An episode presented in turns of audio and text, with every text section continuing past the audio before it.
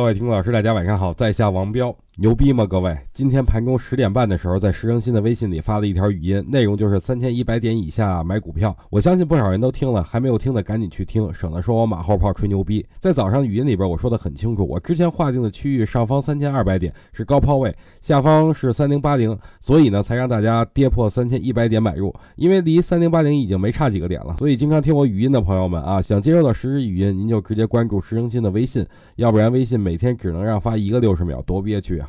好了，说回行情吧。今天权重股拉动指数向上攻击，就连研究院看好的银行今天也出现小规模的反弹，我很高兴。但问题来了，能不能买呢？我的建议是不去追，因为目前指数是三千一百六十点，离三千二百点已经不远了，所以还是要等到三千一百点以下再买。三千二百点附近高抛，这样更稳妥一些。可能很多人都不知道怎么关注石生新的微信啊，在这儿我教一下各位，您回复微信两个字，石生新的二维码就会蹦出来，添加关注便可。